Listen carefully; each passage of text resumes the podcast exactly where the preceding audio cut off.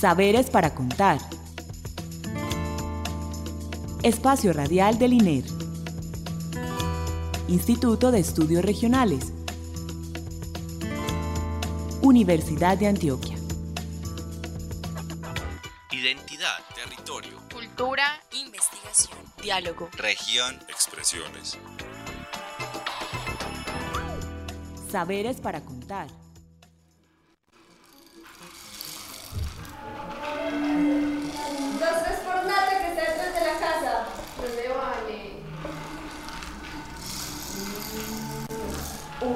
Tres por Jenny que está detrás de la caña. Ay, no. Un, dos, tres por Lina que está en la cañada. Ah, ah. Y Heidi. Un, dos, tres por Heidi que está en la tienda. Ay, no, me vieron. Lina, no se vaya tan lejos. No lleve esa foto. Papá, papá, llegaron los muchachos. Acuérdate que eso está muy peligroso. Habla la gente que escucha.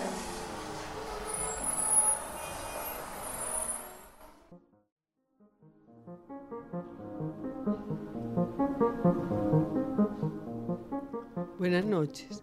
Les damos la bienvenida a nuestro programa Saberes para Contar, el espacio radial con el que el Instituto de Estudios Regionales comparte con ustedes las experiencias de investigación que hacemos en el INER, los investigadores con quienes las hacemos, las alianzas con otros grupos y, e instituciones de, la ciudad y del país. Bueno, el día de hoy queremos pues primero que todo agradecerles a Alexis Ramírez por la asistencia técnica y darle la bienvenida nuestra invitada, siempre realizadora, Alicia Reyes, comunicadora de la Universidad de Antioquia e investigadora del Grupo Cultura, Violencia y Territorio. Buenas noches, Alice. Buenas noches, Clara, y muchas gracias por invitarme a estar de este lado de la cabina. Bueno, no, para nosotros también es muy rico porque sabemos toda la experiencia que tienes en estas líderes de la comunicación. El programa de hoy pues lo vamos a dedicar a la radio como lugar de conocimiento. Primero entonces la primera pregunta, Alice, es, ¿esto qué es? ¿Es un género? ¿Estos son documentales radiales? ¿Es qué, ¿Qué género? ¿Cómo podríamos denominar esto que, de lo que vamos a hablar hoy?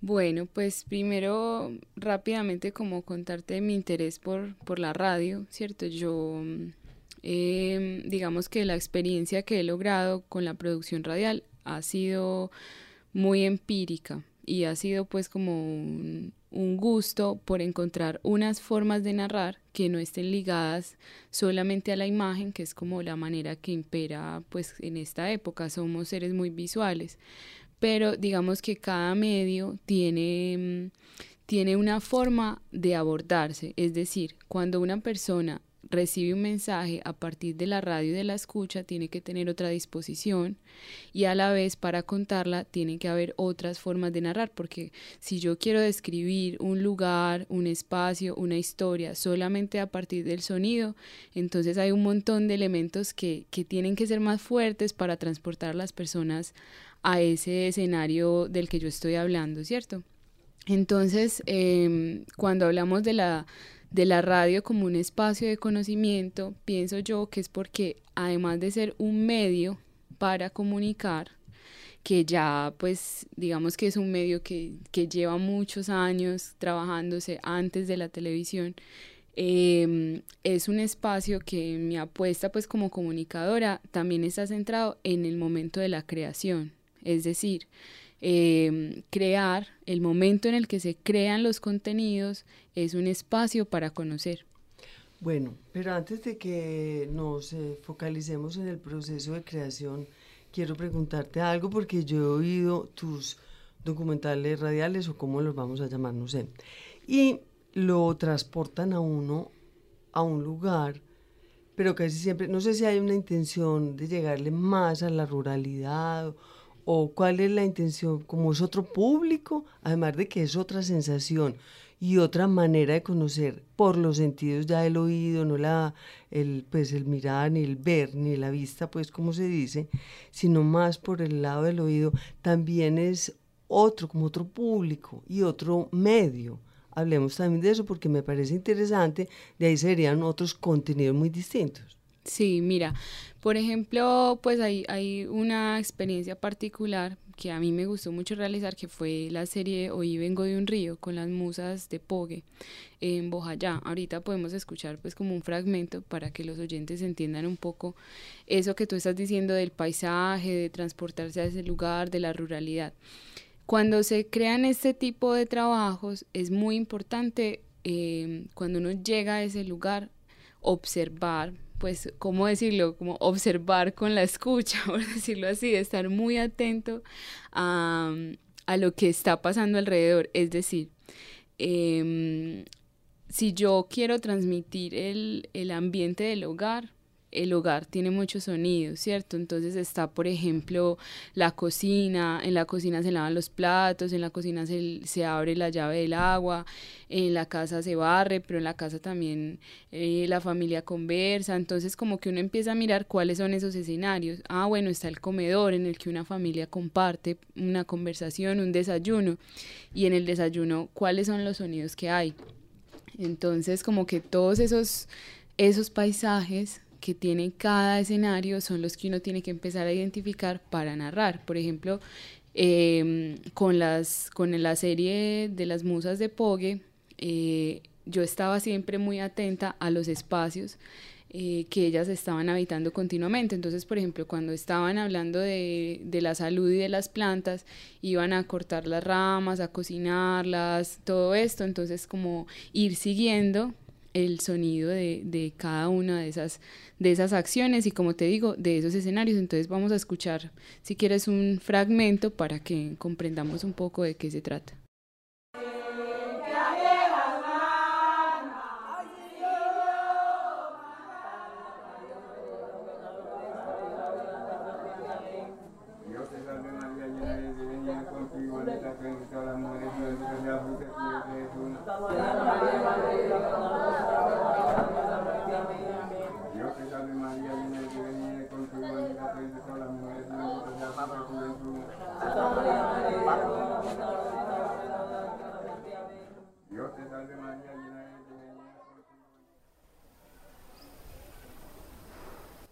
que entre los alabados hay unos grandes, unos cantos muy grandes. El canto grande, mire, ahí está el, el caso de un canto grande. Bueno, Alice, ese párrafo, ese, eso se llama un párrafo. Pues como un fragmento del programa. Bueno, ¿qué, ¿qué, podemos entender de él? Bueno, eh, este es el primer capítulo de la serie que ya les mencioné, que es sobre cantos y alabados. Entonces, eh, el alabado es un canto que acompaña un ritual mortuorio.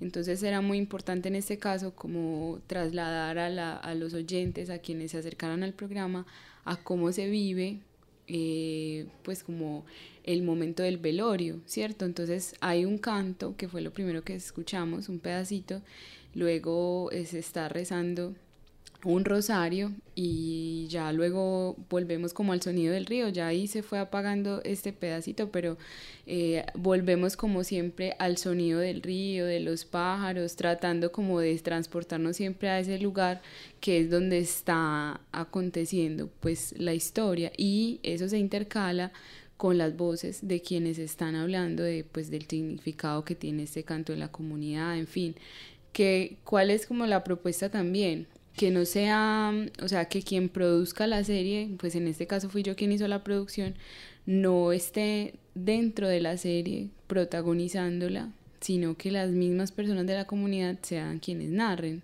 Entonces, aunque yo hice unas entrevistas, aunque fui yo pues quien estuve capturando los sonidos, estuve en el velorio, la idea era como tratar de como, como de llevar todo ese ambiente y esas voces de las mujeres a una pieza radial sin necesidad de que yo estuviera presente o de que mi voz estuviera presente explicando algo que, que ellas podían contar con su propia voz. Pero así como hay ese ejemplo, hay otro ejemplo de cómo la gente misma se refiere a sus propios sonidos. Es decir, aquí estamos hablando de cómo tú nos pones un sonido para transportarnos allá, pero en el, en el documental sonoro de los cañoneros del río Cauca, ellos mismos hablan de la importancia del sonido de su río. Ya no, pues es que es, su experiencia con el sonido mismo, porque no oigamos ese testimonio, que es muy bonito. Sí, escuchémoslo porque también, pues, em, ahorita hablamos más de esa experiencia, pero es muy importante resaltar cómo el sonido también es un elemento que permite eh, guardar memoria de lugares que van a desaparecer.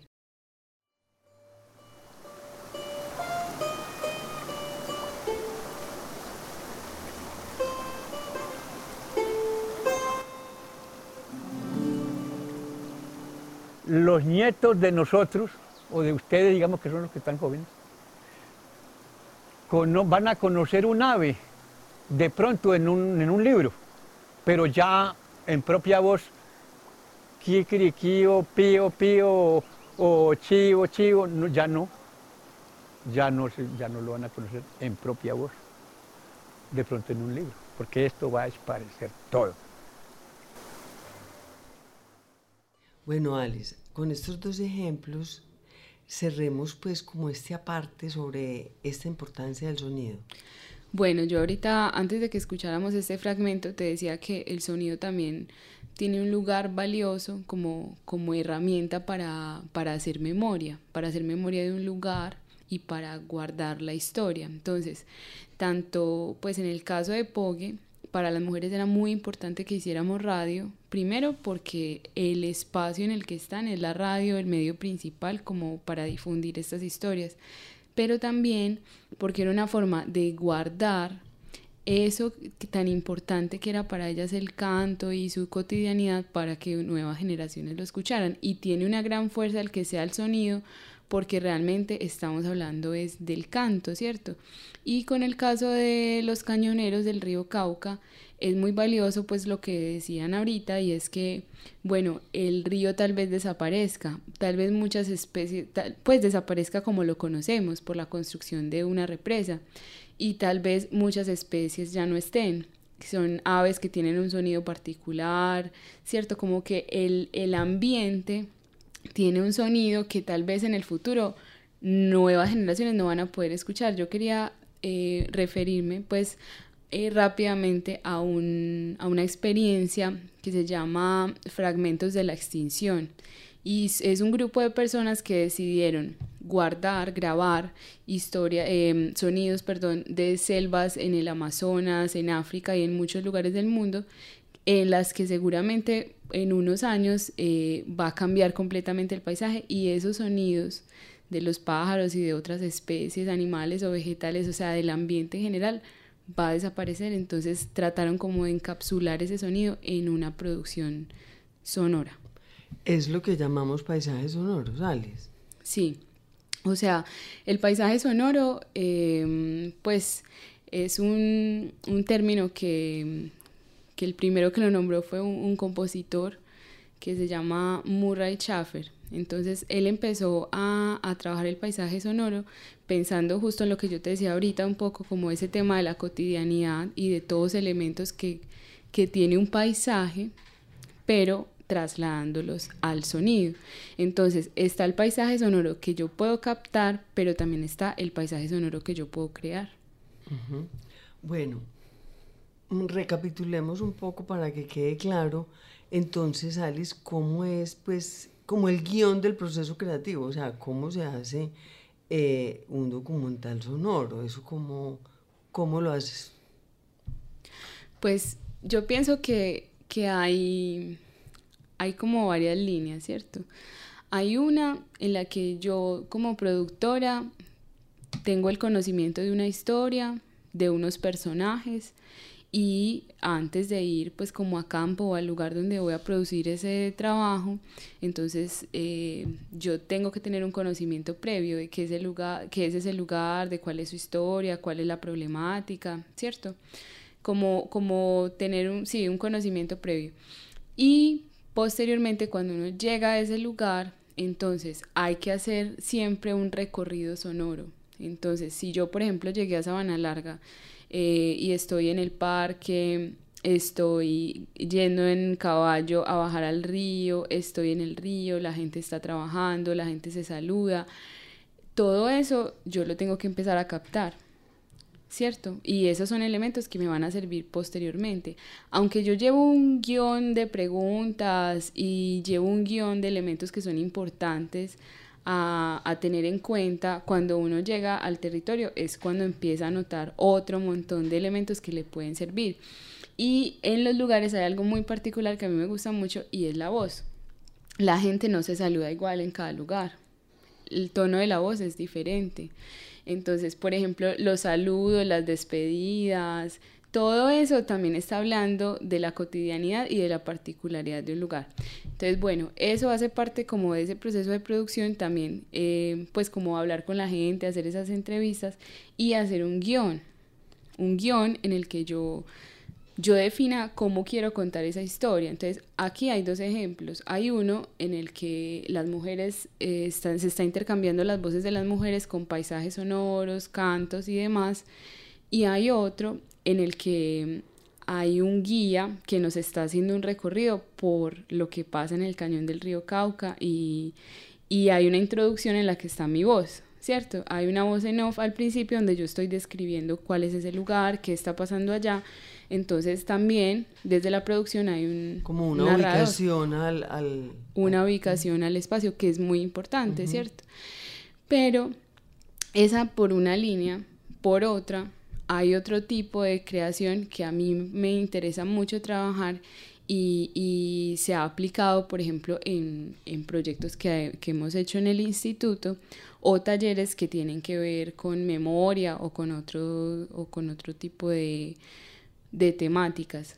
Como el que hicimos en la cortina al principio del programa. Sí, ahora nos podemos referir a eso y es que, mm, bueno, hace unas semanas nosotros estuvimos en un seminario de metodologías de investigación y eh, hicimos una serie de talleres. Uno de los talleres tenía que ver con eh, la memoria a partir del tejido, el sonido y la imagen. Y nosotros propusimos un tema que era 1987, centrarnos en ese año. Entonces, em, las personas que iban a asistir debían llevar una foto familiar del año 1987. Y lo que hicimos fue, en la parte sonora, tratar como de incubar un recuerdo. Entonces, cuando uno trabaja el sonido, eh, algo que aprendí yo hace poco es que escuchar y crear sonido también implica una disposición del cuerpo. Hay una técnica que se llama la escucha profunda, que fue pues como propuesta por una compositora en Estados Unidos hace unos años y que eso ya es un instituto pues de estudio de la escucha. Y lo que yo aprendí era que pues que hay como que estirar, hacer ejercicios de respiración y entrar en calma para poder escuchar y crear. Entonces hicimos unos ejercicios de respiración y como de, de escuchar paisajes sonoros que yo previamente había creado.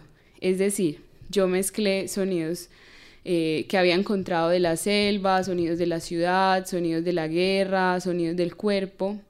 Y las personas, luego de ese momento de estirar y de respirar, se sentaron a escuchar. Y todos esos sonidos también generan eh, algo en cada uno, ¿cierto? Te llevan a algún lugar.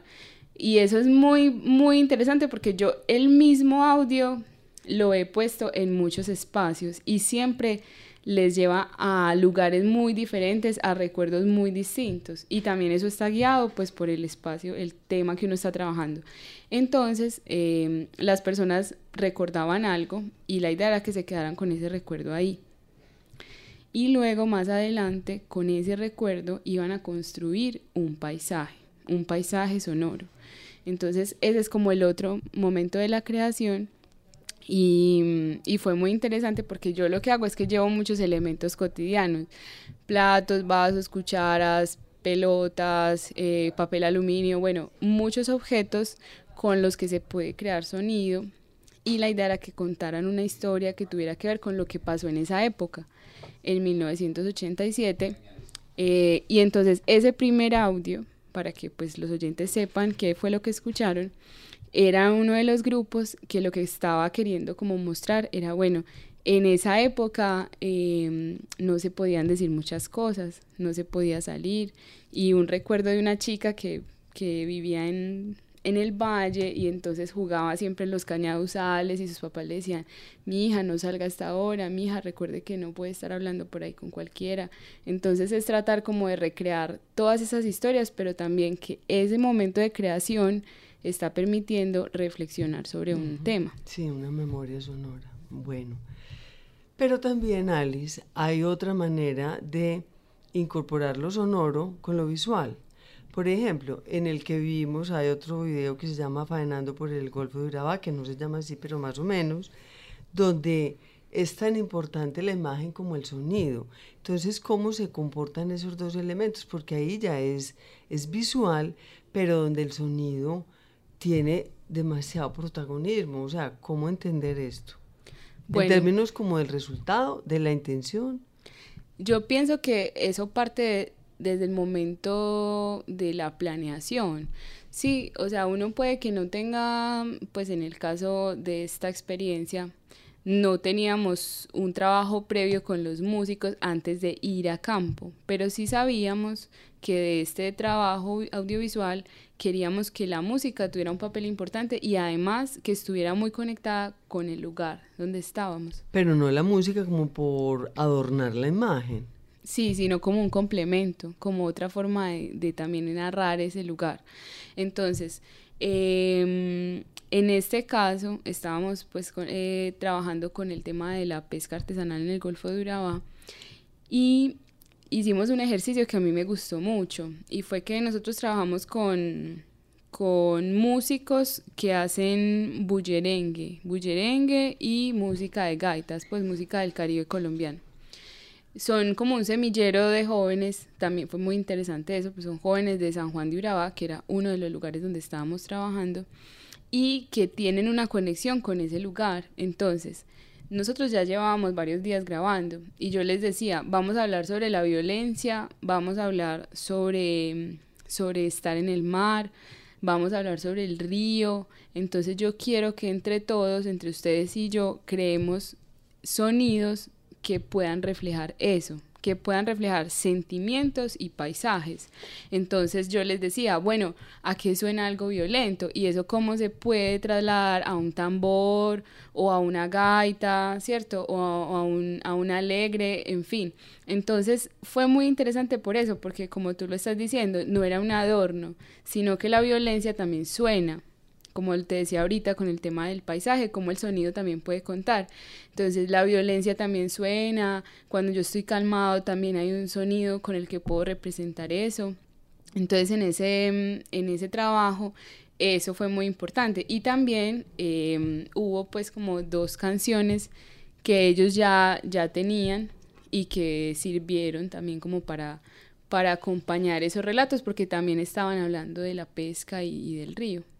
Bueno, para cerrar esta relación entre lo visual y lo sonoro de Faena por el Golfo de Urabá, pues pongamos un, esa música tan linda o algo de, la faena por el Golfo para que se imaginen el Golfo. Este hombre, el Golfo era demasiado rico, rico en pescado. Ya hoy día ya no hay. Hoy día da lástima llegar al mar a tirar los anzuelos. Nos están echando de los sitios de pesca. Nos están desplazando. porque A nosotros nos han desplazado directamente del Golfo. Y a otras personas los han desplazado de su lugar de origen y han tenido que venir al Golfo a, hacer su diario para el sustento de su familia.